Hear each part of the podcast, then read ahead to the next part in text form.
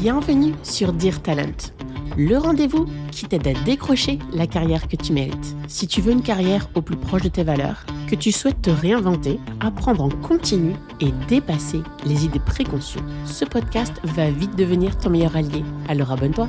Je suis Aurore Nicolet, coach et experte en recrutement. Chaque semaine, je partage sans compter des astuces concrètes et des méthodes actionnables afin de faire grandir ta carrière et avoir celle que tu mérites. À tout de suite et bon épisode. Bonjour et bienvenue dans ce nouvel épisode de Dear Talent. Dans notre vie, nous avons toutes et tous été un candidat à la recherche d'un emploi et comme vous le savez, ce n'est pas toujours une partie de plaisir. En revanche, il existe plusieurs stratégies efficaces pour y arriver qui sont souvent méconnues. L'une de ces stratégies, c'est de se faire placer par une agence de recrutement.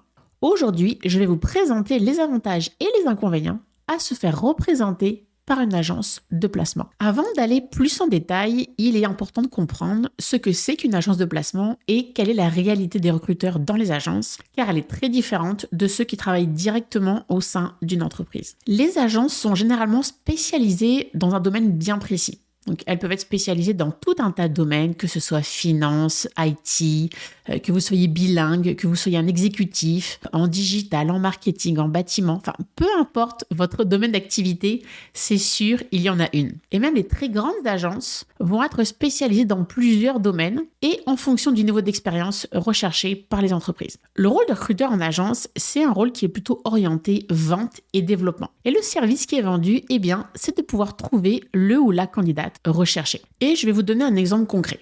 Admettons, je suis une entreprise et je viens d'afficher sur LinkedIn que je recherche un poste d'analyse financier. Je me trouve être une agence spécialisée dans le domaine de la finance et donc je vois le poste affiché et je vais naturellement contacter l'entreprise afin de lui proposer mes services parce que j'ai dans ma base de données candidats des profils qui peuvent les intéresser. Là où c'est intéressant pour une agence d'être spécialisée, c'est la valeur de sa base de données candidats. Beaucoup d'agences font même du sourcing tous les jours, même pour des postes qu'ils n'ont pas, mais juste pour être sûr que le jour où il y a un besoin, ils les auront. Ce qui caractérise aussi un recruteur en agence, c'est ce haut volume avec des KPI très stricts. Ils doivent généralement avoir un nombre d'appels minimum par jour ou par semaine, un nombre d'entrevues chez les clients, un nombre de placements, une évolution de chiffre d'affaires parmi tant d'autres. Alors avec tout ça, quels sont les avantages pour les candidats à se faire représenter par une agence de placement? Eh bien tout d'abord, ils vont avoir un accès direct auprès de la personne qui recrute que ce soit l'équipe de recrutement en interne ou le manager. Et donc, ils vont pouvoir agir comme votre agent et aura l'opportunité de pouvoir pousser votre candidature. Deuxième point,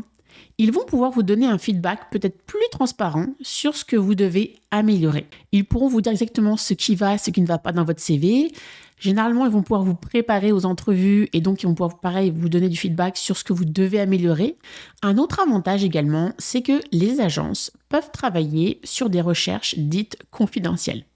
Alors, qu'est-ce que c'est qu'une recherche confidentielle? C'est lorsqu'une entreprise a pris la décision de licencier un de ses employés et qu'il ne veut pas avoir de bris de service entre la personne qui va quitter et celle qui va commencer. Ce sont donc des postes qui ne seront jamais affichés au sein de la dite entreprise et les candidats doivent généralement signer un accord de confidentialité avant que l'entreprise qui recrute soit divulguée. Autre point, si tu viens d'un autre pays, cela peut être aussi une belle opportunité pour trouver peut-être plus facilement du travail dans la mesure où le recruteur n'a pas de biais à ce niveau-là. Ça peut être également un gain de temps. Aujourd'hui, si tu travailles énormément et que tu n'as pas le temps de chercher un nouvel emploi, tu peux directement demander au recruteur de pouvoir te placer. Alors maintenant que nous sommes passés à travers les avantages, il est temps de se pencher sur les inconvénients pour les candidats. Alors, dépendamment de l'agence, mais surtout du recruteur, cela peut être très transactionnel certains candidats remontent leur expérience comme se sentant un peu comme un morceau de viande qu'on envoie dans une entreprise. Dans ces cas-là, généralement, ce qui se passe, c'est que le recruteur va contacter quelqu'un sur LinkedIn parce qu'il a un poste à pourvoir, va pas vraiment s'arrêter sur ce que recherche vraiment le candidat, va tout de même le pousser à rencontrer son client et à accepter une offre. Le deuxième inconvénient va être notamment à cause du volume et des KPI qui leur sont demandés, donc les KPI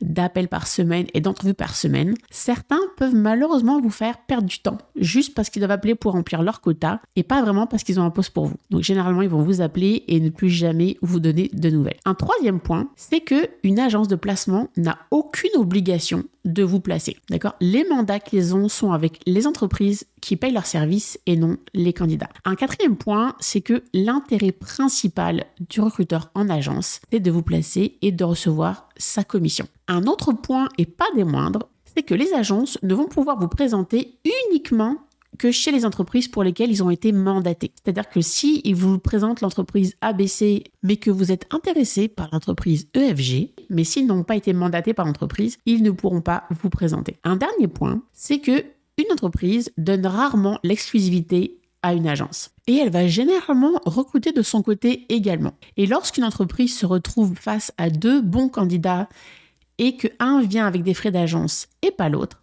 c'est généralement le ratio coût-bénéfice qui l'emporte.